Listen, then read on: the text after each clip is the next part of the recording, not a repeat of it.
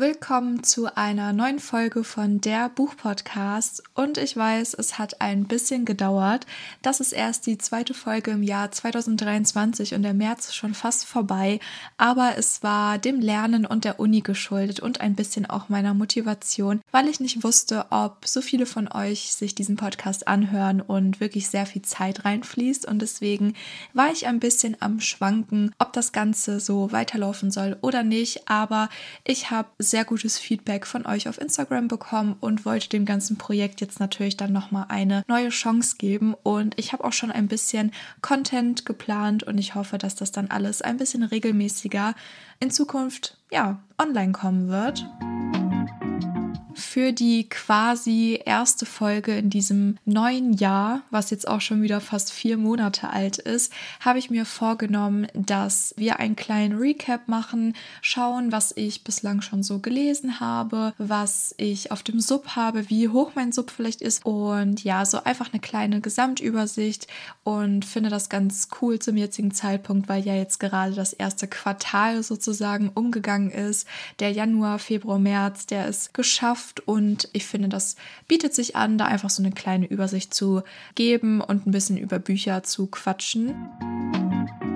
Ich habe jetzt insgesamt zehn Bücher gelesen, aber ich zähle für die ersten drei Monate elf Bücher, weil ich aktuell noch ein Buch auf dem Nachttisch liegen habe, welches ich aber definitiv auch noch im März beenden werde, sodass ich das jetzt einfach schon mit reinzähle. Also ich habe im ersten Quartal sozusagen des neuen Jahres elf Bücher gelesen, was jetzt nicht super viel ist, aber auch nicht gerade super wenig. Ich finde, da bin ich so im mittleren Bereich und man darf ja auch nicht vergessen, dass wir alle Klausuren Klausuren und Prüfungen und Examina haben. Von daher finde ich das total in Ordnung und ich glaube, das ist ein ganz mh, mm, vielleicht nicht super guter, aber ein solider Start in das neue Jahr. Wie eben schon erwähnt, habe ich insgesamt elf Bücher gelesen und von fünf Sterne und Highlight bis ein Stern und absoluter Flop war schon alles dabei. Aber ich habe irgendwie im Gefühl, dass wenn ich jetzt alle elf Bücher detailliert durchgehen würde, das einfach viel zu viel werden würde. Das würde, glaube ich, auch den Rahmen sprengen und ich glaube, jeder zweite oder jede dritte würde direkt abschalten, wenn ich jetzt anfange, 30 Minuten über irgendwelche Bücher zu reden. Deswegen deswegen habe ich mir vorgenommen, dass ich vielleicht mein Highlight aus dem Fantasy-Bereich und ein Highlight aus dem New Adult-Bereich vorstelle und dann jeweils auch ein Flop, wenn es denn ein Flop in dem Bereich gibt. Und ich glaube, damit ist so die Interesse der breiten Masse abgedeckt und danach können wir ein bisschen über meine ungelesenen Bücher quatschen, wie viel ich überhaupt habe, ob das hoch oder nicht hoch ist und was ich mir für die Zukunft dahingehend vorgenommen habe. Der Januar war bislang mit sechs Büchern mein stärkster Lesemonat dieses Jahr. Im Februar habe ich nämlich mein Staatsexamen geschrieben, da habe ich nur drei Bücher geschafft und im März, jetzt tatsächlich, wo ich die meiste Freizeit habe, habe ich nur zwei Bücher geschafft zu lesen. Und ich würde sagen, dass ich jetzt erstmal mit dem Fantasy-Genre anfange und da mein Highlight und mein Flop, wenn man es denn so nennen möchte, vorstelle. Und danach gehen wir zu dem anderen Genre New Adult. Mein absolutes Fantasy-Highlight der letzten drei Monate war auf jeden Fall der dritte Band von der From Blood and Ash-Reihe von Jennifer L. Armentrout, nämlich The Crown of Gilded Bones. Ich liebe ja alles an dieser Reihe. Ich liebe die Protagonisten, die Protagonistinnen. Ich liebe das Setting, diese ganze Welt, dieses komplexe, politische, auch teilweise gesellschaftskritische. Also wirklich von vorne bis hinten liebe ich diese Reihe. Vor allem aber Poppy als Protagonistin, weil ich kann so wehleidige Protagonistinnen immer weniger leiden, vor allem im Fantasy.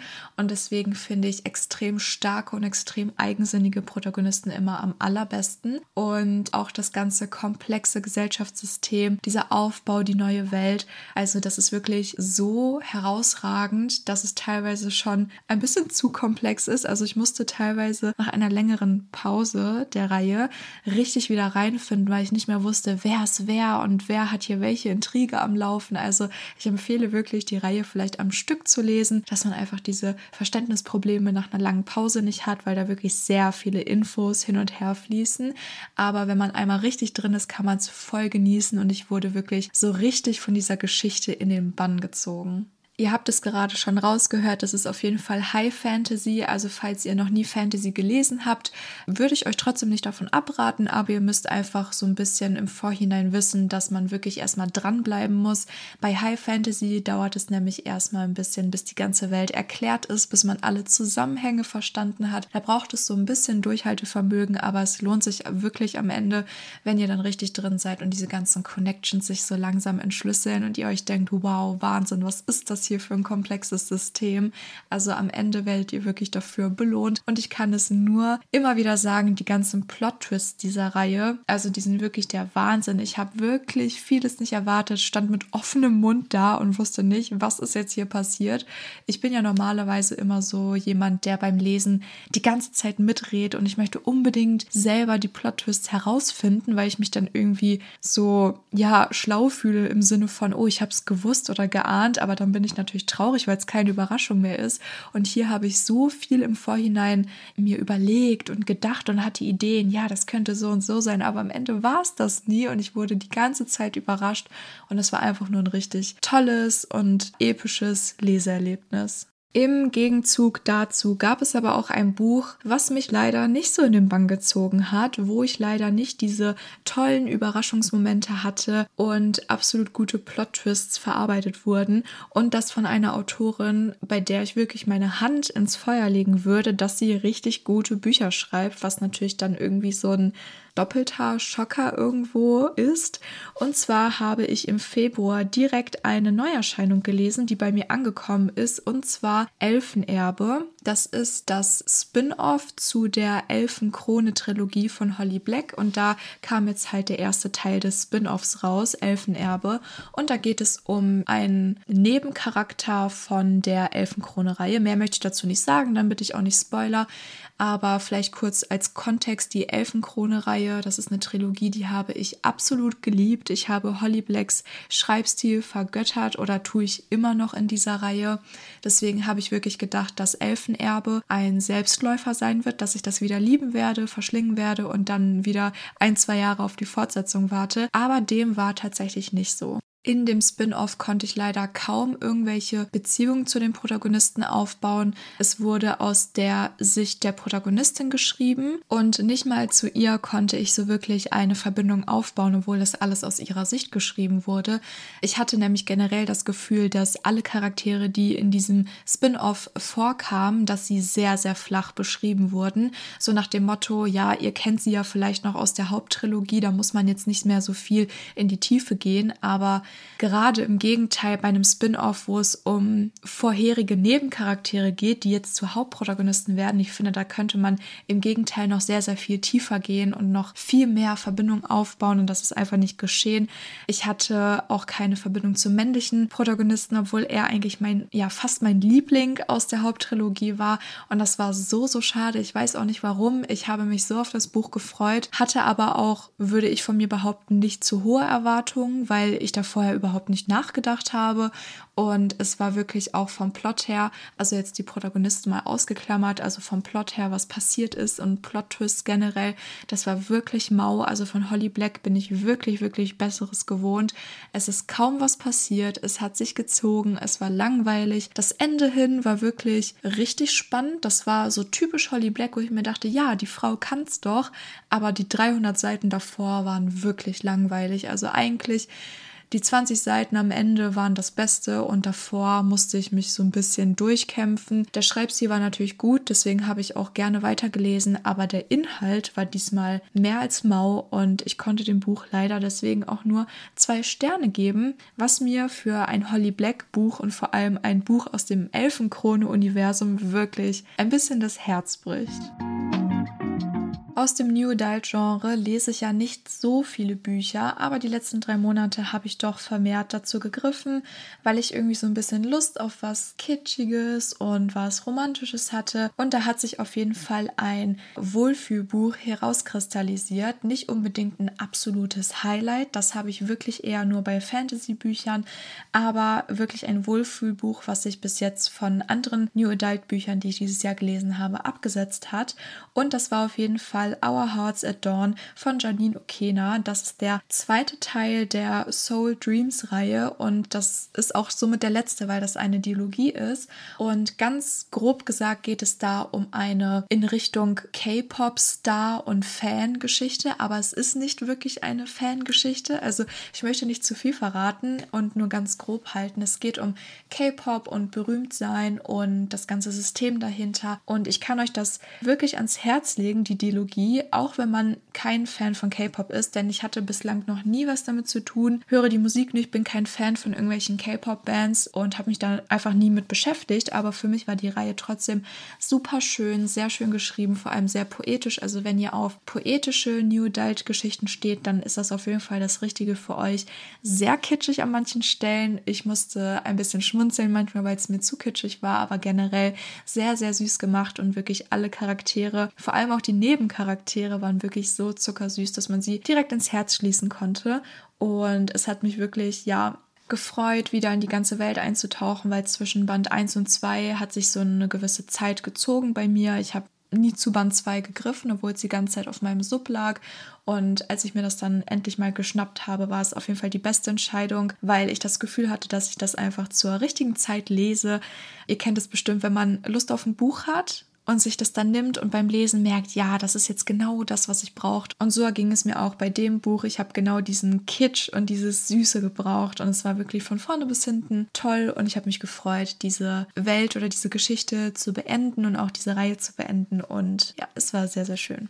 Weniger schön war leider ein Buch aus dem, ja, ich würde es Young Adult nennen. Ich weiß nicht, ob es unter dem Begriff geführt wird, aber es geht auf jeden Fall um eine schulische Situation mit jungen Charakteren, mit jungen Protagonisten.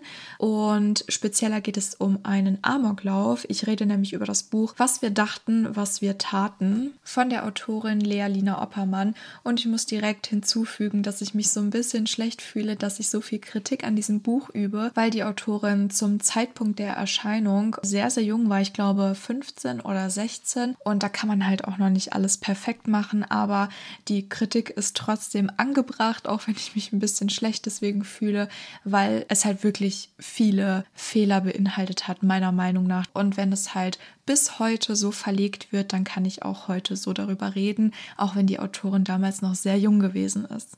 Generell, wie eben schon erwähnt, geht es um einen Amoklauf und wie dieser abläuft, warum dieser entstanden ist und wie die Klasse, um die es geht, damit umgeht und auch der Lehrer an sich.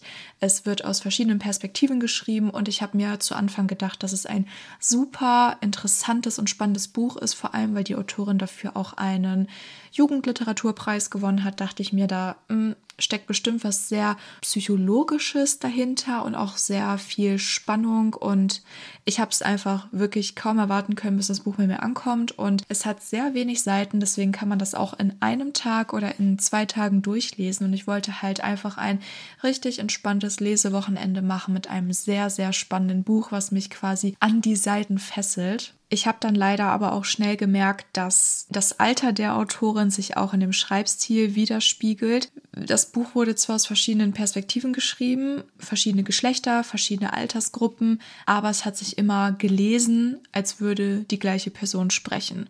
Also manche Charaktere haben von der Autorin dann irgendeinen Slang bekommen, um quasi ja irgendein Klischee darzustellen, aber es hat sich trotzdem so gelesen, als käme das alles aus einem Kopf Kopf, was es ja natürlich in der Realität auch war, aber die Autorin hat es nicht geschafft, dass äh, die Charaktere quasi eigene Stimmen bekommen haben, dass man die nur vom Klang voneinander unterscheiden könnte. Und es war generell alles sehr, sehr, sehr oberflächlich und sehr klischeehaft. Also die Charaktere, wenn man sich eine Schulklasse vorstellt mit klischeehaften Charakteren, dann ist es genau die, die auch im Buch vorkommen wird, was man meiner Meinung nach hätte viel, viel besser machen können. Und es ist auch nicht so, dass diese Charaktere alle so klischeehaft sind, damit man gesellschaftspolitisch Kritik üben kann, sondern es liest sich wirklich so, als hätte die Autorin halt einfach nicht mehr Fantasie gehabt und hat die deswegen deswegen alles so gestaltet, wie man das schon in 30.000 Fernsehserien irgendwie sieht. Also man hätte das auch so drehen können, dass die Charaktere klischeehaft sind, aber dass man denen dann quasi den Spiegel vorhält. Und ich glaube, das war irgendwie auch die Intention dahinter, aber es hat halt für mich 0,0 funktioniert. Es war leider sehr langweilig, sehr vorhersehbar und die Charaktere waren für mich sehr, sehr flach leider. Zum Plot und zu den ganzen ja, Ereignissen, die sich da abspielen, kann ich leider auch nicht viel mehr sagen, als dass es sehr klischeehaft und sehr vorhersehbar war. Also wirklich fast alles, was passiert ist, habe ich vor Meilen schon gerochen, was ich wirklich immer mit am schlimmsten an einem Buch finde, wenn es wirklich gar keine Spannung enthält und wenn man als Leser schon genau weiß, was die nächsten 50, 60 Seiten passieren wird, weil sich das einfach schon herauskristallisiert. Und da habe ich einfach gemerkt, dass die Autorin wahrscheinlich sehr sehr einfach gedacht hat und es dann halt auch natürlich sehr einfach aufgeschrieben hat. Und das war für mich wirklich kaum fordernd und eher langweilig und das größte Problem an allem war, dass für den Leser wenig erklärt wurde. Also es gab teilweise einfach Tatsachen, die waren dann so, ohne Erklärung. Und ich habe mir als Leser gedacht, ja, aber es gäbe doch noch die und die und die Möglichkeit. Warum wird denn das und das jetzt nicht gemacht? Aber es wurde einfach nicht thematisch aufgegriffen. Ich weiß nicht, ob man sich da keine Gedanken drüber gemacht hat oder ob man dadurch irgendwie Spannung aufbauen wollte, wenn der Leser quasi im Dunkeln gelassen wird. Aber für mich war das einfach wirklich gar nichts, weil ich mir gedacht habe, du schilderst hier ein Problem oder wir haben hier ein Problem im Buch und es gäbe die und die und die und die Lösungsmöglichkeiten, also zumindest im Ansatz und die wurden aber alle links liegen gelassen und es wurde einfach gesagt, so ist es jetzt und fertig, ohne Erklärung. Und es gab daneben leider auch hier und da mal Logikfehler, die wirklich einfach von der Logik her nicht gestimmt haben. Und das ist alles insgesamt für mich leider so fehlerhaft und so mh, mm, laienhaft, dass ich da wirklich gar keine Freude dran hatte. Und der Protagonist, der am reifsten und am stärksten sein sollte, der hat sich für mich gelesen wie der kindischste von allen. Und das war für mich auch wirklich dann ein ja, Upturn, sage ich jetzt mal, dass ich das wirklich gar nicht mehr ernst nehmen konnte. Und die Prämisse am Ende, ja, die hätte man sich auch am Anfang des Buches schon denken können. Und es war wirklich keine Überraschung mehr. Also für mich leider ein totaler Flop.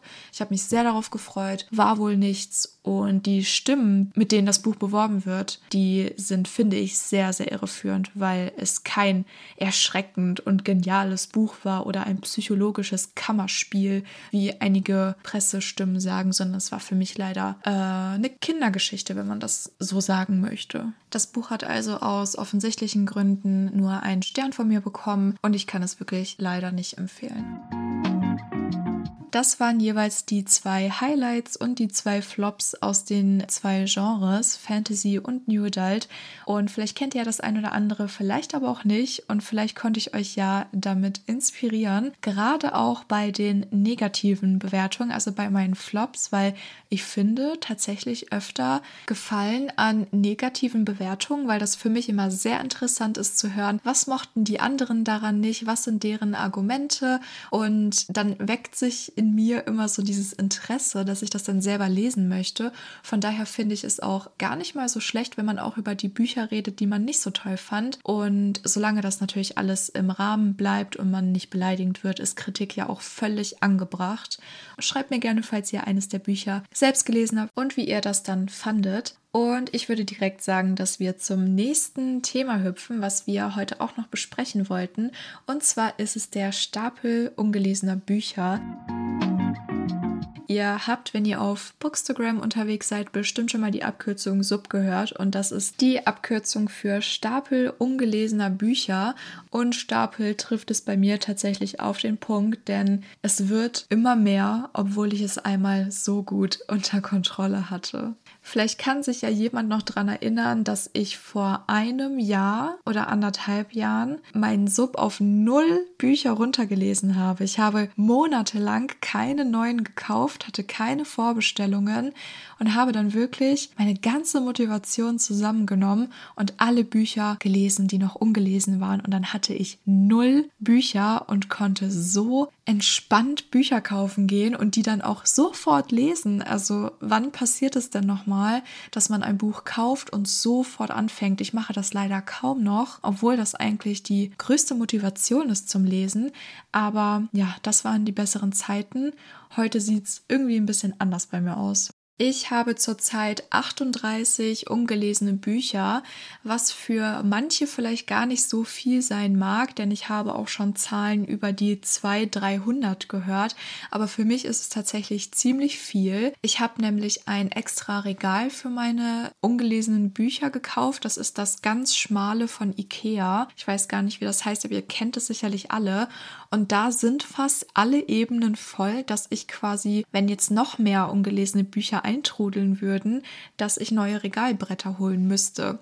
Und das wollte ich eigentlich nie erreichen, weswegen bei mir schon so ein bisschen Alarm losgeht. Und ich bin tatsächlich wirklich am Überlegen, ob ich nicht einfach manche Bücher verkaufen soll, die schon wirklich lange da stehen.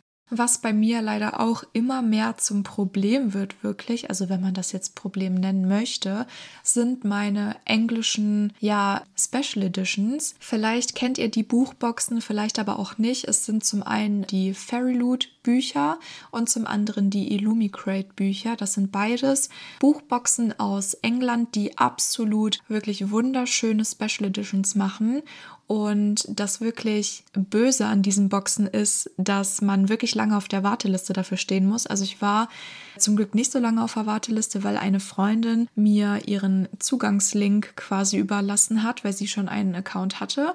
Und deswegen bin ich schneller reingekommen in das Abo. Aber normalerweise muss man wirklich über ein Jahr warten, bis man ein Abo bekommt. Und deswegen, ja, fällt es mir auch so schwer, diese Boxen wieder zu kündigen, obwohl ich gemerkt habe, dass ich sehr wenig auf Englisch lese. Und das Problem ist jetzt, dass ich zwei Boxen mindestens im Monat bekomme und da immer ein englisches Buch drin ist, was zwar wunderschön ist, aber nicht gelesen wird. Und da bin ich wirklich am struggeln, soll ich diese Abos jetzt canceln, damit nicht weitere Bücher bei mir ankommen. Aber andererseits denke ich mir, nein, wenn ich dann cancel und dann die beste Special Edition rauskommt, dann habe ich sie nicht. Und es ist eigentlich total der blöde Gedankengang und man braucht es am Ende des Tages auch nicht. Besonders bei den ganzen Farbschnitten und so bin ich dem Ganzen auch ein bisschen überdrüssig, weil das momentan einfach jeder Verlag macht. Und wenn es alle machen, ist es nicht mehr besonders. Aber irgendwie mit der Warteliste, das hemmt mich tatsächlich noch ein bisschen. Ich glaube aber, dass das der Schlüssel dazu ist, dass mein Sub wirklich explodiert ist, weil jeden Monat fix diese Bücher bei mir ankommen, obwohl ich die eigentlich sonst nicht gekauft hätte. 38 sind es also an der Zahl und es wird monatlich mehr, wenn ich das nicht langsam weglese oder wenn ich diese Boxen nicht cancel. Ihr könnt mir ja gerne mal schreiben, wie ihr das Ganze seht, ob es für euch auch ein Zwiespalt wäre oder ob ihr sagen würdet, ne, weg mit der Buchbox, ist gar kein Problem. Und was vielleicht noch ganz spannend sein könnte, sechs von den 38 Büchern sind zurzeit Rezensionsexemplare. Die habe ich also von Verlagen zugeschickt bekommen zum Lesen und zum Rezensieren. Und das ist natürlich nochmal eine ganz andere Dynamik, weil man da auch einen gewissen innerlichen Zeitdruck hat, die zu lesen. Es gibt meistens keine fixen Enddatum, Enddaten, Enddatums ihr wisst, was ich meine. Die gibt es meistens nicht, aber man hat natürlich den Anspruch an sich selber, dass man das in einer gewissen Zeit liest, damit der Verlag auch irgendwie merkt, man ist ja vertrauensvoll und man macht das und man kriegt ja immerhin etwas gratis und dann möchte man ja auch was zurückgeben. Und genau, da sitzt mir auch ein bisschen die Zeit im Nacken, dass ich die in den nächsten Monaten mal lese, worauf ich auch tatsächlich Lust habe, aber das muss natürlich auch erst in Angriff genommen werden, bevor ich dann quasi meine eigenen Bücher wieder weiterlese, was sich dann ja auch wieder ein bisschen nach hinten verschiebt. Und weil wir gerade in so einer kleinen Recap-Folge sind und sowieso von A bis Z der letzten Monate alles durchbesprechen, können wir auch gerade noch ein paar Worte zu meinem aktuellen Buch verlieren. Ich lese aktuell Drowning Shadows von Franka Neubauer. Ich folge ihr schon so lange auf Instagram und bin so happy, dass das Buch jetzt endlich erschienen ist. Und ich habe es auch direkt angefangen zu lesen, als meine Vorbestellung bei mir angekommen ist. Und ich habe jetzt noch circa 200 200 Seiten vor mir, was natürlich in vier Tagen absolut machbar ist.